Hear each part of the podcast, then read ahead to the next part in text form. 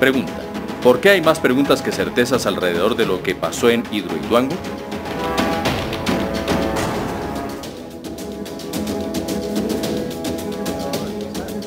No, no está acabando. Bienvenidos a Semana en Vivo. Estas imágenes que estábamos viendo, si las pueden pasar, sobre todo sin la musiquita, sería muy buena, porque son las imágenes que nos está mandando EPM eh, a los medios de comunicación en las que se alcanzó la cota, se demuestra o se muestra cómo finalmente los trabajadores de EPM alcanzaron la cota de 410 Em, metros ¿sí? de altura a la que tenía que llegar la construcción y que permitió pues disminuir el riesgo de la avalancha. Hoy eh, solo Puerto Valdivia se mantiene en alerta roja, en Tarazá y Cáceres eh, podrán regresar pero continúan, eh, la gente podrá regresar pero continúa en alerta naranja. Es que me estaban hablando acá durísimo y no entendí, qué pena. Em, los em, invitados a este eh, debate son los siguientes y los he em, concertado aquí en este eh, plató de semana en vivo precisamente porque yo creo que es hora, ya que bajaron las alertas y que todavía eh, no sabemos qué, va a pasar, empezar a saber qué fue lo que realmente produjo y las razones y los responsables de esta crisis en Hidroituango, que todavía no ha terminado. Los invitados, repito, son los siguientes. Nuestros invitados son Daniel Quintero, ex viceministro de Economía Digital del Ministerio de las TICs, Carlos Angulo, ingeniero civil y ex rector de la Universidad de los Andes, Jorge Humberto Botero, presidente de FASE Colda, María Paulina Aguinaga, concejal de Medellín. Bueno, la, pregunta que nos hacemos hoy, eh, estamos ante eh, una mitigación de lo que hubiera podido ser, ¿no es verdad?, una, una tragedia, eh, pero yo he querido también traer la perspectiva desde, desde la perspectiva también de las personas que saben cómo se construye una hidroeléctrica, ¿no es verdad? Carlos Angulo, extractor de los Andes, ha sido uno de los pioneros de ese tema tan complicado. Eh, a través de hidroestudios hizo muchas represas en este país y muchas hidroeléctricas. ¿Cuál es usted, según sus conocimientos, lo que está pasando, puede pasar o pasó en Hidroituango? Yo creo que todavía no conocemos exactamente alguna de las razones, pero evidentemente ocurrió algo inesperado que se originó por la inestabilidad de los túneles de desviación. Ese fue el origen del problema. Y luego el problema se ha ido trasladando a otras partes del proyecto. Y eh, afortunadamente el manejo que se le ha dado al proyecto desde el punto de vista de prevención de daños adicionales ha sido acertado porque no hay ninguna fatalidad hasta ahora y esperamos que así sea.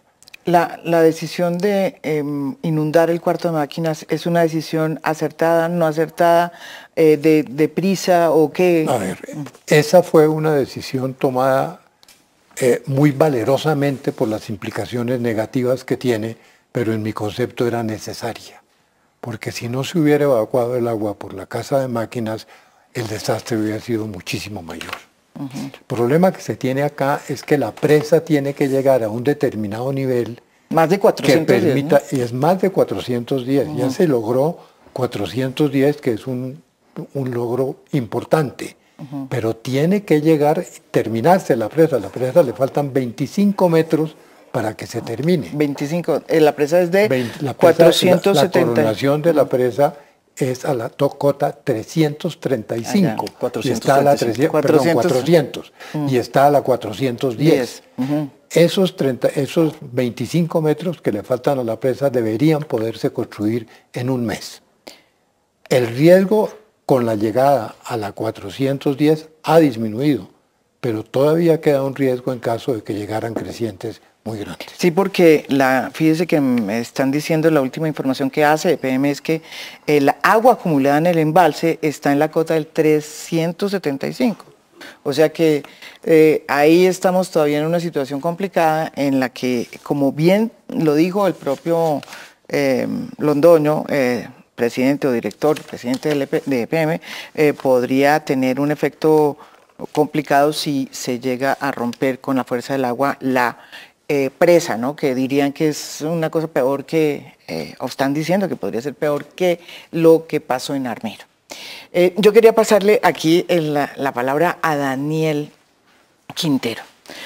Usted sacó un trino esta mañana diciendo, bueno, ahora que las cosas parece que están en una situación menos grave, pero todavía con ciertas señales de alarma, eh, es importante saber qué pasó, por qué pasó. Usted decía y hablaba aquí una cosa que no tocamos, eh, que es el tema de los túneles. Eh, ¿Qué pasó con los túneles? ¿Qué se ha podido saber? ¿Por qué se construyeron o no se construyeron, no se construyó sino un túnel y se taparon dos túneles antes de terminar la presa? Mm.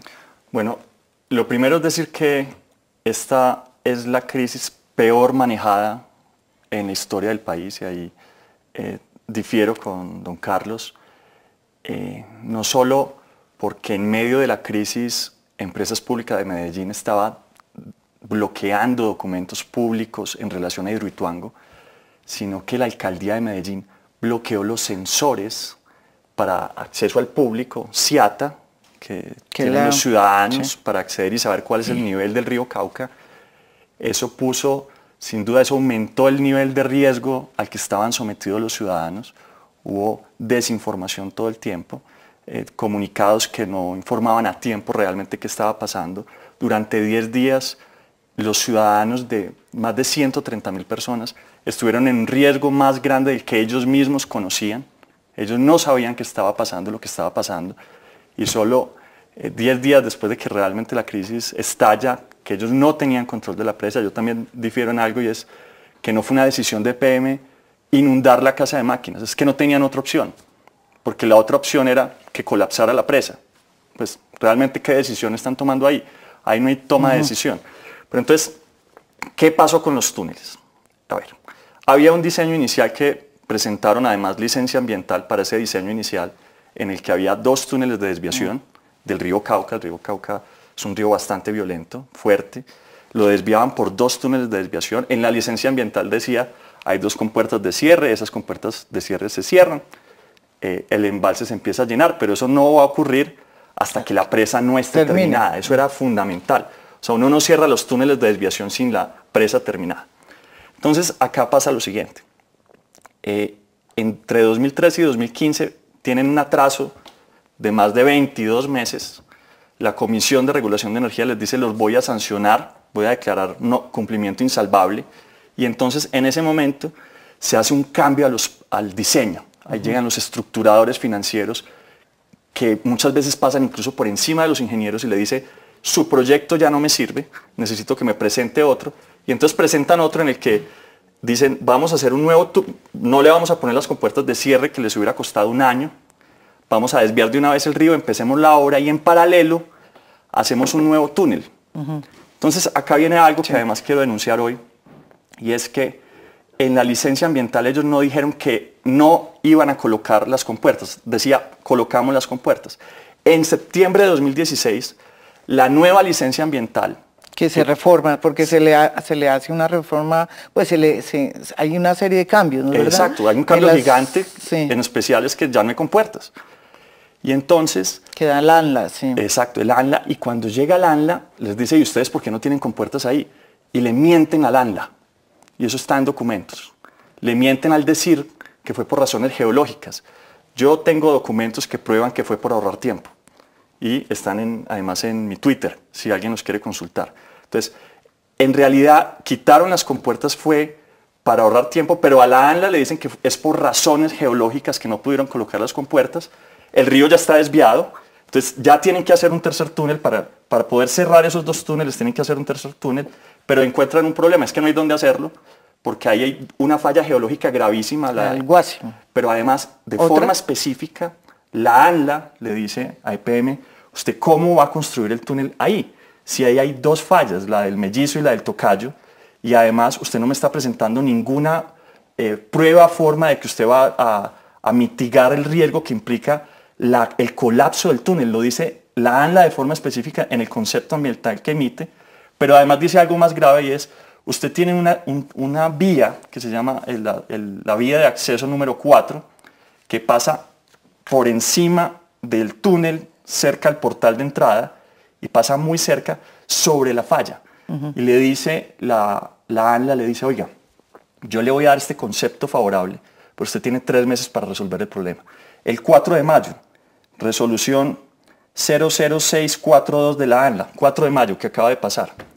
Eh, hace dos semanas. Hace dos semanas. Reporta EPM a la ANLA qué pasó. Esa vía, esa parte del túnel donde ellos habían declarado que estaban las dos fallas geológicas, es donde precisamente ocurre el colapso, un, túnel de 150 mil millones de pesos. Y se hace, además la ANLA sí empieza a decir de una vez, posiblemente qué pasó. De una vez dice, aquí es evidente que los árboles que dejaron morir, que cortaron y dejaron morir al lado del río, no lo recogieron, hubo una empalizada que activó fallas geológicas que ya tenía la zona, que ellos mismos habían declarado, y pues eso, eso termina colapsando. Claro que habrá que hacer investigaciones para revisar el revertimiento, si se hizo el túnel bien o no. Pero aquí lo que es evidente es que hay unas fallas que no son, como dijo el gerente en principio, fallas imprevisibles de la naturaleza, que lo que demuestran realmente es un propósito, además que se convirtió en campaña, campaña mediática, campaña mediática de todo tipo, para ocultar a los responsables. Lo que están esperando, y lo advierto de una vez, están esperando que llegue el Mundial para que todo esto pase y no haya responsables. Y esta será la prueba de fuego de la cultura antioqueña. Porque si con 2.5 billones de pesos de pérdidas, con la fiscalía ya haciendo investigaciones muy serias sobre coimas que se recibieron en este contrato, no hay responsables, los corruptos y los ineptos sabrán que Antioquia la pueden desfalcar, la pueden robar, la pueden destruir y no hay ningún problema.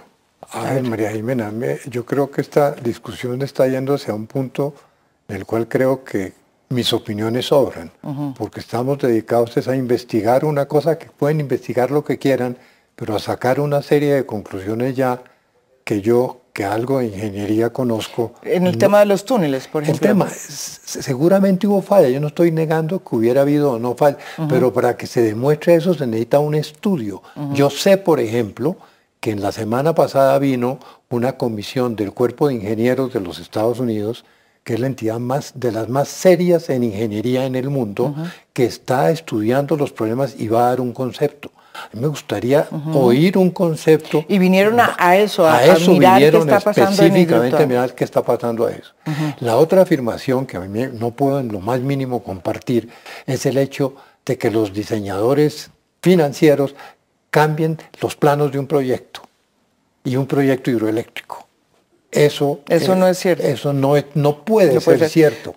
Que los diseñadores hagan esos cambios, los tienen que hacer los diseñadores, entre otras cosas, desde el punto de vista de responsabilidad.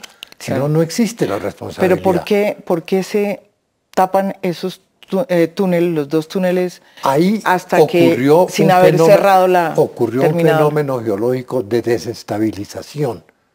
Una falla, seguramente eso ocurre en los túneles, infortunadamente y resolvieron, o tuvieron que cerrar y construir el otro. Y en el otro también hubo un deslizamiento.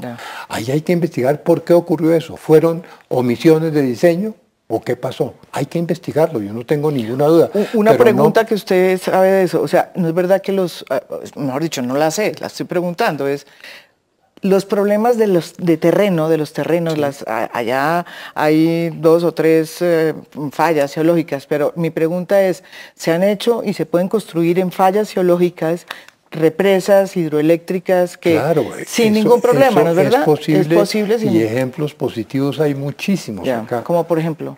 Como por ejemplo eh, el proyecto Guavio, el proyecto Chivor el proyecto de Miel 1, el proyecto de Betania, N proyectos que se han construido y que han tenido éxito. Ha habido fallas de diseño en algunos que se han corregido. Como Chibor. pero lo que no ocurre en, ningún, en, ninguno de esos proyectos es que se cierren los túneles sin haber terminado la presa. Es decir, los ingenieros y operarios, operarias que están poniéndole el pecho a la situación, están, poniendo, están corriendo contra el reloj, lo lograron ya, llegaron al 410, el vertedero está en el 401, eso ya da 9 metros de ventaja para que el agua... Que no es suficiente. Que no es suficiente, pero ya son 9 metros, se necesitaría una inundación que no ocurre hace 20 años para que eso se supere, pero lo que no ocurre en estos procesos es que se cierren los túneles sin haber terminado la presa. Eso sí no ocurre. Y digamos, en eso todos los ingenieros han estado de acuerdo. Ahí se cometió un error. Otro error, claro, es que había un diseño muy sencillo, simple. Dos túneles, se termina la presa, se cierran las compuertas. No es verdad, y aquí entonces yo contradigo, no es verdad que por razones geológicas no hayan puesto las compuertos. fue tiempo. Fue tiempo, no, pero es que te paso el documento ya mismo. No, pero yo no dije eso. Yo lo que estoy diciendo, lo que estoy diciendo es que hubo una falla geológica que llevó, que llevó a eso. es que esto es una serie de fallas. Lo que pasa es, que los árboles que no se recogen. A mí me gusta pensar. El túnel que no se, yo, no he oído que yo no he oído que un árbol vaya a causar una falla de un túnel. Eso en mi vida nunca lo he visto. Pero yo lo que quisiera, si eso me lo dice una persona que ha analizado el problema a fondo y que tiene unas bases, lo creo, de lo contrario no. Bueno, es que yo, yo le hablo con los informes de la ANLA, que yo supongo que la gente de la ANLA sabe. Y si pues la gente de la ANLA no sabe, pues estamos en un grave problema. María Paula, María Paula, eh, Paulina. Eh, perdón, María Paulina Aguinaga es una persona que ha trabajado mucho, una concejal de Medellín del Centro Democrático, que es la primera persona que ha trabajado, yo creo que fue la primera que me comenzó a, hacer los, eh, digamos, debates de control, ¿no es verdad?, sobre esta obra, mega obra, que es tan importante de todas formas, con todos los problemas que tenga, pero es muy importante para, no solamente Antioquia, sino para, para Colombia. Para Colombia. ¿Qué es eh, lo que usted tenía que decirnos, además de todo lo que ya ha venido diciendo? Bueno, yo creo que son varias cosas. Desde que inicié mi periodo como concejal me preocupé muchísimo por las finanzas de EPM. Es de ahí que empiezo a mirar las inversiones en el exterior que ha realizado EPM, que entre otras cosas dejan saldos muy preocupantes, como presuntos detrimentos patrimoniales que superan el billón de pesos, y de ahí también empecé a mirar el tema de Hidroituango, porque era el proyecto más grande que estaba realizando la empresa y que está realizando. Eh, teniendo en cuenta la coyuntura internacional eh, y los escándalos en los que estaba inmersos Camargo Correa, que es la empresa principal que lidera el consorcio y los escándalos que se destaparon a principios del año pasado, le envié una carta al alcalde de Medellín expresándole mi preocupación porque si esta empresa ha sido corrupta en todos los otros países y estaba a cargo de la construcción de Hidroituango, pues valía la pena brindarle una especial atención al desarrollo del proyecto. Y es así como el 22 de marzo realizo, del año pasado, o sea, 2017, realizo un debate sobre Hidroituango. En su momento eso fue casi un sacrilegio que yo cómo me atreví a criticar un proyecto de esta magnitud de la empresa ¿Usted es paisa porque no parece paisa? No, sí, soy paisa. Soy pura, pura. sí, pura, pura. Eh, me, mejor dicho, fue casi un sacrilegio atreverse a criticar esto, pero creo que fue un ejercicio muy importante donde se advirtieron también varias cosas, no solamente los problemas de Camargo Correa y estos escándalos de corrupción en otros países, las adiciones que ha tenido ese contrato, ese plan de aceleración que incluye cláusulas hasta de 70 mil millones como bonificación si el consorcio entregaba la obra a tiempo, cosa extraña y demás. Pero más allá de eso también llama la atención en algo que tiene relación con lo que ha dicho el doctor Daniel y es la remoción de la biomasa. ¿Qué pasa? En su momento, en el debate, el gerente nos dijo que eso tenía un costo de aproximado de 120 mil millones de pesos, pero que EPM consideraba que eso no iba a tener un gran impacto para eh, la limpieza del río como tal y que por tanto preferían invertir los recursos en otra cosa pero según como se les había dado la licencia, la ANLA, sí, la cambió después. debían eh, remover más de 2.300 hectáreas de biomasa, especialmente los árboles que tuvieran un tamaño superior a los 25 centímetros. EPM sabía que lo tenía que hacer desde el principio, porque desde que le dieron la licencia, sabían que lo tenían que remover, esperaron hasta el último minuto Todavía en enero de este año le estaban insistiendo a la ANLA que les bajara ese requisito a la mitad. Y si efectivamente hay que investigar si esta remoción de la biomasa, todo esto que tiraron al río, que se ven fotos, no contribuyó al taponamiento del único túnel que estaba en servicio, porque como lo dijo el doctor Daniel, es cierto que eh, los, túneles, los túneles iniciales tuvieron problemas con el agravante que PM no aplicó ninguna multa, ninguna sanción al contratista que los construyó, que esos túneles tuvieron un retraso de un año porque debían estar listos para enero de 2013 y finalmente se desvió el río fue en febrero de 2014, es decir, desde ahí ya venían los retrasos. Y además hay cuestionamientos, que también es un tema a investigar, que ese tercer túnel que se hizo no estaba revestido por dentro y que sí, efectivamente, el tema de la remoción de la biomasa pudo ocasionar el taponamiento porque todo eso lo tiraron al río. Y es más, eh, otro de los contratistas, el de la carretera, también estaba contaminando el río ya desde hacía tiempo y eso llevó a que la ANLA le suspendiera la licencia ambiental de enero a junio del año 2016. Es decir, acá los incumplimientos por parte de PM han sido reiterativos y por tanto también un tema a investigar es el revestimiento de esos túneles que todavía no queda claro si sí tenían todas las condiciones técnicas y que al presentarse esa falla geológica eso también pudo agravar aún más la situación que no estuvieran revestidos al interior. Sin contar los temas contractuales que tú has investigado de una manera... Exactamente. eso vamos después. Aquí yo le quería dar aquí la palabra al doctor Jorge Humberto Botero porque no solamente es presidente de Fasecolda sino que es miembro, ¿no es verdad? De la Junta de PM o estoy diciendo mentiras. Yo cuando era aún más joven. Aún más joven. Aún más joven fui miembro de la Junta de EPM. Fue, fue, fue, perdón. Pero hoy lo soy de Isagen. Ah, perdón, de Isagen, bueno, ni más. Isagen es una empresa que compite con, EPM. A lo largo de los años yo he visto operar a EPM en primer lugar como una empresa con altos estándares de calidad. Si uno mide el historial de EPM como actor principalísimo en la generación de energía eléctrica en el país, encuentra un historial altamente positivo.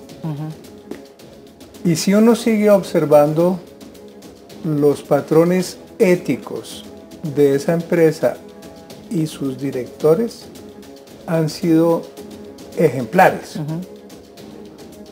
Puede que se hayan torcido y súbitamente se hayan vuelto malos ingenieros y peor aún que se hayan vuelto corruptos.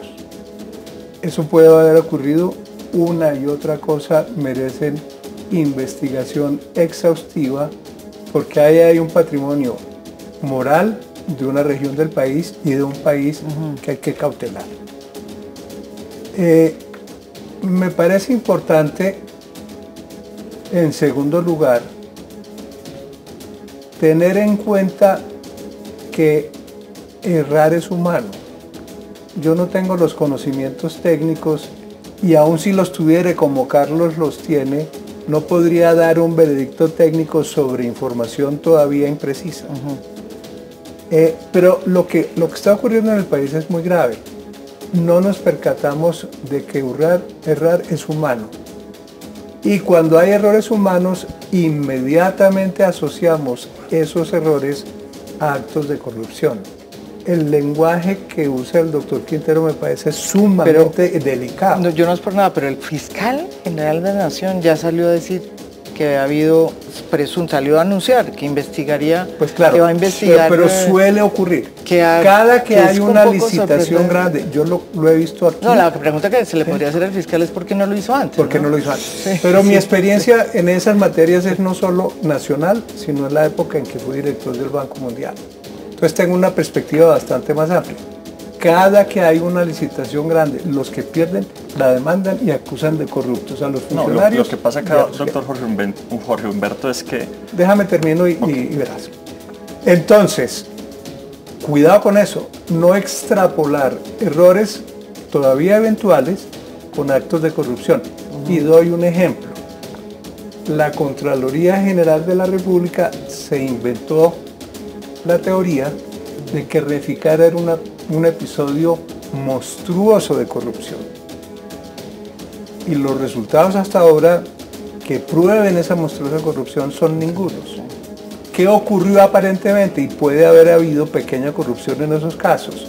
Que el proyecto inicial era uno y el proyecto final fue otro. Y que, bueno, que si no toda, entiendo que toda la inversión que se hizo está representado en la factoría que se construyó. Mi, mi razón para participar en este debate es invitar al país y a nuestros interlocutores a una gran prudencia en lo que se dice, pero más allá de eso en otra cosa, que discutamos el futuro energético del país. No puede haber un país que se desarrolle en términos económicos y sociales sin energía. Imaginemos un país 10, 8 o 10 años adelante con restricciones energéticas y eso sería un retroceso enorme en términos sociales. yo quisiera que, que, si es posible de ahora en adelante, en esta sesión de, de Semana en Vino, en vivo, podamos hacer la discusión prospectiva. Cuáles son las consecuencias para el país del retraso de, de cómo vamos a sustituir esa energía, qué tiene que hacer la nación como tal, sus autoridades para garantizar un suficiente abastecimiento de energía en los años por venir que no constituyan un freno, sino un motor del desarrollo económico nacional. A ver. yo, yo quiero resaltar algo que mencioné anteriormente y que coincide con lo que acaba de decir Jorge Humberto. Yo creo que uno no puede lanzar acusaciones sin tener unos resultados definidos de una investigación. Yo como ingeniero, el día que vea resultados que me demuestran que hubo un error, pero por ejemplo, pero ¿quién nos podría ser? Porque por ejemplo, el concepto que va a dar el cuerpo de ingenieros de los Estados Unidos o conceptos de la ingeniería. Hubo un error, acepto que hubo un error. Pero ¿quién podría decir eso? ¿Es ese colegio eso, lo, eso lo puede decir y lo debería decir el cuerpo de ingenieros de los Estados Unidos. A mí me parece muy particular cómo ha habido una mm. campaña y casi que una solidaridad de cuerpo eh, entre los exgerentes o funcionarios de altas empresas del sector energético. Eh, algunos algunas personas en la institucionalidad que se han dedicado a tratar de que esto no se investigue, no se investigue ya. Al principio decían que había que esperar la tragedia, ahora están diciendo que esperemos no sé qué y no sé cuánto. Volvemos, Pero es que también después, después de esta pausa, ya volvemos.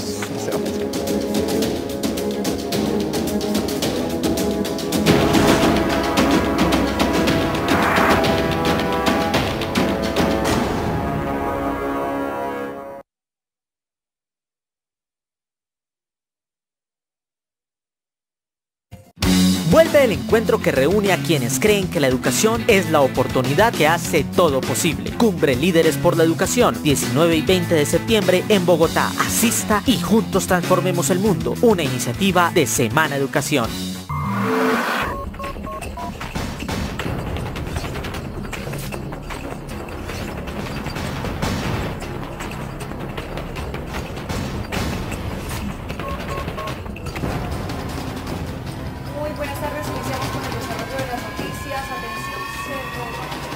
Noticias, 24 horas de información.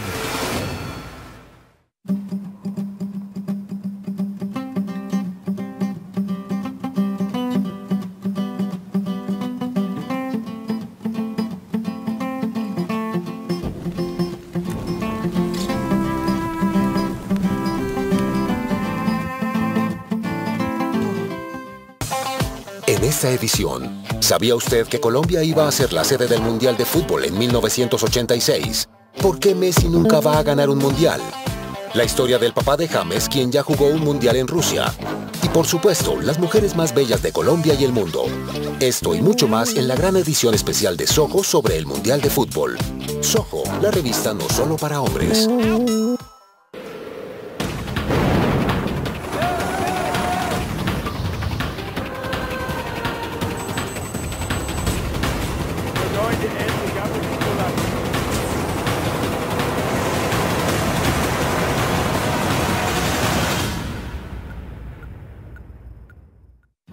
Vuelve el encuentro que reúne a quienes creen que la educación es la oportunidad que hace todo posible. Cumbre Líderes por la Educación, 19 y 20 de septiembre en Bogotá. Asista y juntos transformemos el mundo. Una iniciativa de Semana Educación. ¿Quieres saber cómo obtener la residencia americana gratis? Deco Capital y su proyecto Deco EB5, aprobado por inmigración para un máximo de 50 familias, te ofrece la residencia en Estados Unidos, con un capital que será retornable al final del proyecto, invirtiendo en el proyecto inmobiliario Landmark de la reconocida constructora Lenar. Obtendrás tu visa EB5 para ti y tu familia. Conoce más en www.decoeb5.com slash Colombia y dale a tu familia un mejor futuro.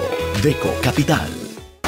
Un periodismo moderno, investigativo, que hace inmersión, no mide el peligro y tiene el compromiso de ayudar. Investigación, profundidad, crónicas y reportajes en testigo directo. Historias diferentes. Testigo Directo por Cable Noticias. 24 horas de información. Usted está viendo Cable Noticias, 24 horas de información. Cable Noticias se ve en toda Colombia con Cable Noticias, edición estelar. Cable Noticias, 24 horas de información.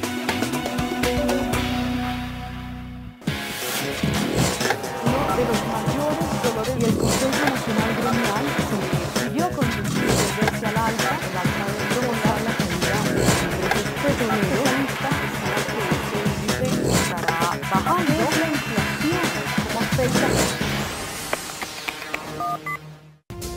Continúe viendo Cable Noticias, 24 horas de información.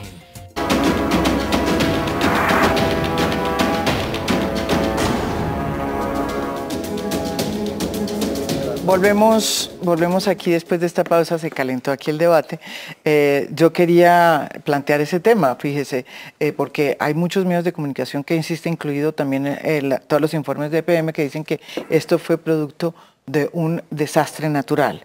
Eh, pero hay otros, como muchas personas aquí presentes, que dicen que no, que el problema fue de un tiene que ver con un tema de ingeniería y de, y de la obra, c- cómo se contrató y, Y cómo se realizó. Sí, y cómo se tiempo, realizó. claro. Eh, yo quería abordar ese tema que estaban, estaban en este momento Yo discutiendo. lo quiero abordar. A ver, Hay acusación de que hubo coimas para que se adjudicara Eso dice a el un, fiscal. sí, bueno, a un determinado proponente el contrato. exacto. Eso, es lo que dice el fiscal. muy bien, supongamos por que es está el- esta empresa brasileña. Supongamos que lo que es una hipótesis se demuestre. Y en efecto hubo unos funcionarios corruptos que recibieron un dinero. Pero de ahí a atribuir como causa del accidente que ocurrió, que ocurrió por caso fortuito o por negligencia de alguien, hay que dejar la puerta abierta, pero hilvanar una cosa con la, o- con la otra, conectarlas entre sí, carece por completo de lógica. Doctor Jorge Yo creo Humberto. que- completo de Doctor lógica. Jorge Humberto.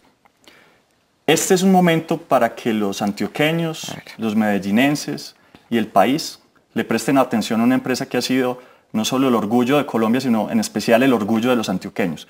Una empresa con 40 billones de pesos de activos, una empresa que genera 15 billones, billones de ingresos al año, más cerca de 1.86 billones de pesos de utilidades, de las cuales un billón de pesos van cada año a Medellín, lo que le ha convertido en la ciudad más innovadora del país. Con eso se construyen los, los metrocables, con eso se construyen las escaleras eléctricas, con eso se financia Ruta N, con eso se financia la ciudad innovadora grande que tenemos nosotros. No nos pueden pedir ahora que nos hagamos los de la vista gorda y que no miremos todo lo que pasó aquí porque pasaron cosas muy graves. La primera, Perdón, esto arrancó no desde, desde la y no lo contratación. dicho lo que pasa es que cuando uno contrata de no forma hemos dicho. arreglada, No, no, No hemos cuando dicho, uno contrata de forma arreglada, entonces no, No, le exige al no nos proponente. acuses de lo que no Entonces, hemos dicho. No, no, no segundo hemos punto. dicho eso, por Dios. Segundo punto. El diseño inicial no hubiera fallado. Es que el diseño ni- inicial, el, el- el túnel que se cae no estaba en los diseños iniciales, doctor Jorge Humberto. Esa empresa quizá de la que usted fue miembro de la junta directiva no hizo estos diseños. Los diseños iniciales no eran esos. Esos estaban bien. El, cambio de diseños que se hace para ahorrar tiempo agrega una serie de, variables de riesgo gravísimas Yo que terminan cobrando que sigan la- investigando, que, que que terminan cobrando la presa. el juicio hasta que Segundo, tengan las hay algo fundamental. Se cierra los túneles sin terminar la presa. Eso no, eso no tiene discusión. Los ingenieros han hecho discusión al respecto y eso no tiene ningún tipo de discusión. Pero más grave es que se quiera desviar el debate. Esta es la empresa más importante de los antioqueños. Si nosotros dejamos que esto pase, que llegue Voy a- mundial, no, y pero que a ver, no pase venga, nada, no, no, no. esto no lo vuelven a Vamos- hacer. Vamos a Yo decir creo una que- cosa. No yo puede creo que- ocurrir. Hay Claro, que yo creo investigar que hasta lo, el y ya. lo interesante Claro. es que es que es que bueno se está investigando y además acabamos de Y no descubrir tenemos nada en contra claro. con que se investigue y se castigue a los culpables y los hay. Se están poniendo palabras de nuestras bocas que no, es, hemos sí, o sea, dicho. Sí, no, lo que usted está diciendo, lo que usted está diciendo es que es que es que se debe investigar técnicamente el tema. Eh, En eso yo le quería preguntar. jurídicamente. Por eso, ahí, ahí voy yo y ahí me voy a meter. El fiscal general de la Nación, aquí tengo el Néstor Humberto Martínez, a los dos días después del primer colapso, dijo que desde eh, el ente acusador ya habían advertido sobre la evidencia de, eh, mm, eh, de, digamos, existencia de, cosas raras o extrañas, dice él, en relación con la adjudicación de contrato de Hidroituango a la empresa brasilera Camargo Correa. Y que dice, según eh, Martínez, las investigaciones han avanzado sobre todo en lo que tiene que ver con la conexidad de otras investigaciones. Por ejemplo, la indagación por el otro sí del contrato de adjudicación a la firma Camargo Correa. con un contrato de desviación del río Calco y con un tercer contrato de los túneles de acceso. O sea, los túneles de acceso fueron hechos por Camargo Correa. Final, El los tercer dos- túnel. El tercer túnel. túnel. Los dos primeros fueron hechos por otro Y entonces eh, dice que hay indicios que dan cuenta que han ha habido pagos en el proceso de contratación con esta empresa, señaló el fiscal. Esto es el Yo fiscal general de la nación. Lo primero que hay que decir es que no es que el fiscal a raíz de toda esta tragedia se sacó esa investigación del sombrero. La fiscalía realizó un allanamiento a EPM para recoger toda la documentación el 13 de febrero del año 2017, es decir, hace más de un año. Si recordamos también la intervención del fiscal en el Congreso Nacional de Infraestructura en noviembre del año pasado en Cartagena, también advirtió que el siguiente caso que seguía de corrupción era Hidroituango. Entonces no se puede decir que es que la fiscalía se sacó esto del sombrero. Uno. Dos. Yo también lo advertí en el debate que habían dos adendas dentro de las 10 que hasta ese momento se habían hecho a ese contrato que llamaban mucho la atención. La primera era la adenda número 7 que eh, inicialmente los pliegos estipulaban que si había información reservada dentro de la propuesta de, de los cuatro consorcios proponentes, lo debían explicar y argumentar la ley por la cual esa información era reservada. De un momento a otro, 12 días antes de que se cierre el proceso, EPM dice cuando los otros tres, exceptuando el que se la ganó, piden la información y que todas las propuestas se hagan públicas, EPM dice que no, que a partir de ese momento toda la información es reservada. Ese proceso estuvo cuestionado, tuvo tutelas y demás porque no se estaba siguiendo el debido proceso. Y la adenda que más llamó la atención fue la adenda que sacan cinco días antes que modifican los requisitos para acreditar la experiencia. Hombre, si este es un requisito tan importante para un proyecto como estos, ¿cómo es que cinco días antes se dan cuenta que no pueden valer la experiencia de empresas excindidas, fusionadas y demás? Eso lo tuvieron que haber previsto desde el principio y no cinco días antes para que quedaran por fuera dos de los cuatro proponentes de, este, de esta licitación. sí. Y cuando uno dice, claro, yo comparto y creo que el principal activo que ha tenido EPM son sus trabajadores, porque son altamente técnicos, comprometidos, profesionales y demás. Pero sí es cierto que desde hace unos años para acá vienen pasando una serie de irregularidades. Uno puede decir, listo, le cayó la mala suerte en este proyecto, aunque acá ha habido errores que ya son demostrados, como el tema de la carretera que tenía un costo inicial de 400 mil millones, ya va en 600 mil y tiene más del 40% de adición en tiempo y que estaban contaminando el río. O sea, en Hidroituango ya hay errores demostrados y claro que hay que investigar, pero cuando uno se fija otros proyectos que ha desarrollado EPM en los últimos años, que casualmente están inmiscuidas las mismas empresas que hoy está construyendo Hidroituango, pues uno sí se preocupa. Caso puntual, hidroeléctrica en Panamá, sobre el cual ya hay un presunto detrimento patrimonial por, establecido por la Contraloría de Medellín de más de 450 mil millones. Era una hidroeléctrica que tenía un costo inicial de 50 millones de dólares y termina costando 314 millones de dólares. Y están las mismas empresas que actúan hoy en Hidroituango. Otro caso, la hidroeléctrica por C3.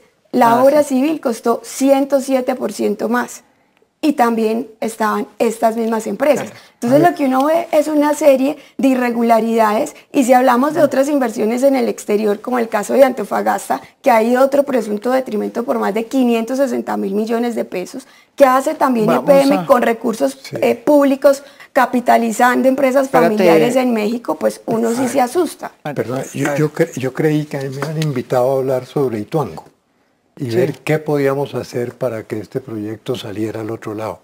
No sabía que teníamos que hablar sobre proyectos en Panamá y proyectos en otras partes y corrupciones, que repito, si las hubo, que las investiguen y que señalen a los culpables y los encarcelen y hagan lo que quieran con ellos. Para eso estamos aquí.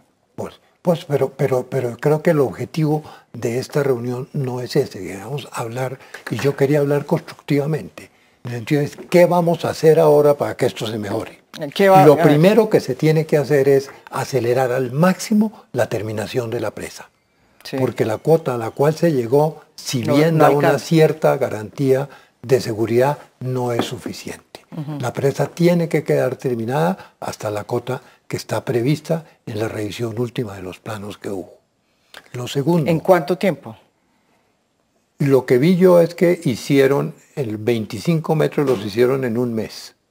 Entonces yo calculo que esto pueda ser hecho en un mes que coincidiría también con la terminación de la estación eh, de, de, eh, invierno. Lo otro, se tiene que mantener todas las seguridades de la gente porque no nos podemos permitir que haya víctimas en esto. O sea, seguir el desplazamiento, seguir- no, no, hasta y, Caucasia. y buscar digamos. de reconocerle a la gente los daños que haya podido tener, porque evidentemente pueden ser muchos. Y lo otro que tiene que terminarse es verificar que el rebosadero está completamente terminado para poder eh, evacuar las Estamos aguas. hablando rebosaderos del vertedero. El vertedero. que eso vertedero, es- rebosadero es que se Ah, No, pues es que como nosotros... y lo, y lo otro Sí. que se tiene que ver paralelamente también, una vez que se salga de la ¿Por qué dice usted lo del vertedero? Porque es posible porque que con sí- porque la no, puerta no lo sé, porque no Sí. conozco si el rebosadero está completamente terminado y listo para operar, no lo sé. Pero me imagino que eso lo deben estar mirando en este momento. Lo otro que hay que acelerar también, en lo posible, es terminar de evacuar las aguas por la central, porque hay que arreglar la central. Claro, la cuarta máquina. La- el cuarto de máquinas, hay que reparar las máquinas que ya están eh, montadas, hay que arreglar todas las obras civiles Mm. y eso va a tener unos costos. Y eso va a influir, o de hecho ya influyó en la entrada en operación del proyecto. El proyecto debería haber comenzado a operar en 2017. Si bien nos va, comienza con las primeras unidades en 2019, pero las últimas unidades del proyecto estaban previstas para entrar en 2022. Sí.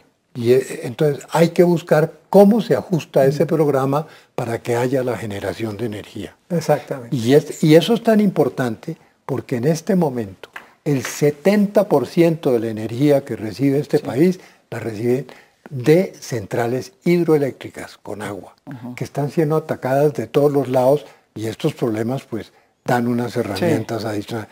El 30% son térmicas o de, recursos sí. eh, eh, renovables. Sí. Y estamos hablando de que hay que impulsar el aire, que hay que impulsar, eh, perdón, el viento, que hay que impulsar la energía solar. Resulta que, ¿saben cuánto se genera de esas dos energías en el país? El punto 2%. ¿Por qué no trabajamos en esa dirección para ver cómo se desarrollan proyectos de ese tipo y el país puede tener una energía adecuada? Entonces, que no yo vayamos que a terminar en esto sin con, duda, un- eh, con una, abre- con una discusión en la cual estamos satanizando algo sin investigaciones que hagan... Cuando me demuestren a mí eso yo lo acepto, pero con hechos y de personas calificadas. el doctor Carlos dice algo que creo importante, María Jimena, y es que el país está en un debate en relación al impacto de las hidroeléctricas. Eh, un estudio de la Javeriana indica que eh, no se ha contemplado el impacto de las hidroeléctricas en el río de forma generalizada, sino solo en, la, en, la, en el área de impacto. La zona de la depresión momposina en este momento está seriamente afectada por hidroeléctricas que se construyen en los lugares equivocados o sin el manejo ambiental adecuado para garantizar que los peces que están transitando a desovar aguas arriba, pues tengan el camino, las hidroeléctricas se convierten en una barrera. Sin embargo, eh, yo soy un convencido de la importancia de las hidroeléctricas por su capacidad de Sí, producir yo creo que energía esa no es la discusión aquí tampoco. No, no, tampoco queda nada de- Aquí, aquí lo grave es que en un momento, es un momento grave no solo por lo de Hidroituango, es que esto se relaciona con el puente de Chirajará, esto se relaciona con Space, esto se relaciona con Barlovento. Hay por una qué? crisis, hay una crisis ética en Colombia. Me parece Una- una, más que afirmación técnica, una crisis- extremadamente aventurada. Una crisis ética. ¿Y usted por qué cual- descarta la posibilidad de que haya cual- eventos que coincidan? Incluso lo relaciono también con lo del chapecoense. Es, no, no, lo que importa es la plata, vamos, No, echémosle un poquito de gasolina y entonces Usted miremos si no llega. puede hacer y se lo voy a decir hipótesis porque, porque por- no ¿por qué tiene se lo voy a decir los elementos de Humberto? juicio. Así, se le, así eleva la voz. Se lo voy a decir por la siguiente razón. Porque entre 2013 y 2015, cuando se hace el cambio de diseño de la obra, se cambia un diseño seguro por un diseño inseguro para ahorrarse unas multas y para ahorrarse unas sanciones. Usted está mezclando verdades con mentiras. Usted me puede llamar Jorge Humberto. el- la tragedia del avión me boliviano puede llamar- ocurrió por falta puede- de combustible. Usted me puede llamar es un como factor quiera. totalmente exógeno a Colombia. Usted me puede llamar como quiera, doctor Jorge Humberto, pero si quiere ahorita terminado este debate, le muestro los documentos que están publicados en mi Twitter, en los que muestro cómo la gerencia de PM informa. Su y Twitter terminar. me va a demostrar Y que la me- me tragedia de. Chapecoense está relacionada con Charijara que- y con uno Hidroituango. sabe que alguien no es tiene una argumentos. magnífica, uno sabe que alguien no tiene hipótesis. argumentos cuando tiene que pararse en la palabra del otro. Si me deja terminar. Yo sí creo que No, acá había un problema de falta de ética No, por parte de algunos funcionarios. y creo, y creo también que las consecuencias para Medellín y para el departamento de Antioquia y para el mismo EPM van a ser nefastas porque EPM tiene una deuda de más de 18 billones de pesos que se supone que tendría que empezar a pagar a partir del próximo año que el proyecto ya empezara a funcionar y tuviera un flujo de caja. Como lo decía Daniel, eh, EPM le transfiere a Medellín más de un billón de pesos al año. Sin contar que el departamento también había basado su plan de desarrollo en poder En el- titularizar las utilidades futuras de Hidroituango y financiar proyectos tan importantes como el puerto de Urabá, como el ferrocarril de Antioquia y que hoy todos estos proyectos quedan en veremos. Yo creo que se vienen las vacas flacas para Medellín, para Antioquia y para EPM, que ya sus indicadores financieros estaban bastante eh, cuestionados justamente por, entre otras cosas, por los malos negocios que ha venido haciendo en el exterior y que ahí tenemos invertidos más de 7 billones de pesos en inversiones que son altamente cuestionadas y que no están dando la rentabilidad esperada. Déjame Yo hablar del quería- futuro. yo quería quiero hablar del cómo futuro hacemos energético para- del No, país. Sí, el no, doctor Jorge pero quiere puedo- hablar de todo menos de esto. puedo- No, no, señor. No, a mí me encanta futuro. el debate que está planteando. puedo- Solo pero- digo que no tiene Se- todos los elementos de juicio. Separa la palabra pero porque no le interesa el puedo, debate. puedo No, proponer, puedo proponerlo para, digamos, ah, porque yo sí creo que hay que saber también eh, técnicamente qué fue lo que pasó. Claro. Entonces, usted, usted lo que dijo es una cosa interesante. Hay una comisión que no conocíamos y que nos informan acá que ha llegado en, de- por parte de los Estados Unidos, de los ingenieros, Tendré que es pedida por la presidencia. y es, es pedida por la presidencia, dice usted. ¿Y usted Eso cree entiendo. esas son fórmulas que se pueden encontrar? ¿Eso es pedida por el gobierno? ¿Eso es pedida? Pero ¿qué tiene, qué tipo, digamos, porque, porque bueno, digamos, la investigación fiscal, eh, eh, perdón, penal la está haciendo el fiscal, ¿sí? Pero la, Contraloría de Medellín tiene que hacer. la Contraloría de Medellín la está haciendo, pero en el tema técnico, ¿no es verdad que esto es un tema técnico también? Las No aseguradoras y reaseguradoras Por eso yo le quería preguntar a Carlos, ¿es un tema técnico o es un tema ambiental? Eh, No, eso no, es- no, para mi gusto es un tema completamente técnico que tiene que ser evaluado a ver por qué se hicieron los cambios de diseño. ¿Se hicieron por ahorrar plata o se hicieron porque se necesitaban? Puede que lleguemos a esa conclusión. Yo no, es que yo no puedo llegar a conclusiones sin unas bases Claro. ciertas y profundas. Entonces, lo que necesitamos es que eso se haga para poder Déjeme. sancionar inclusive a quien haya que ¿Y esa sancionar. manera de hacerlo sería cuál? ¿Estas comisiones? Es- Yo, con yo una quisiera unas preguntas dejar abiertas con una eh, comisión de ese para tipo de empresas públicas, para los centros de control, unas cuantas preguntas. Y, que- y yo, y yo quiero, un segundo. Y yo quiero hablar un poco del futuro energético. Entonces, uno, ¿quiénes según Fiscalía fueron los que recibieron la plata? Eso nos gustaría saber. ¿Por qué no se recogieron los árboles de las orillas? Eh, ¿Por qué se desploma un túnel de 150 mil millones de pesos? Eh, ¿por qué se construye un túnel en un lugar donde la ANLA decía que tenía fallas geológicas, que había graves problemas geológicos? Eh, ¿Quiénes fir- firmaron el programa de aceleración que termina cambiando los diseños? ¿Por qué no terminaron la presa antes de que se cerraran los túneles? ¿Informaron sí o no a la ANLA que iban a cerrar los túneles antes de terminar la presa?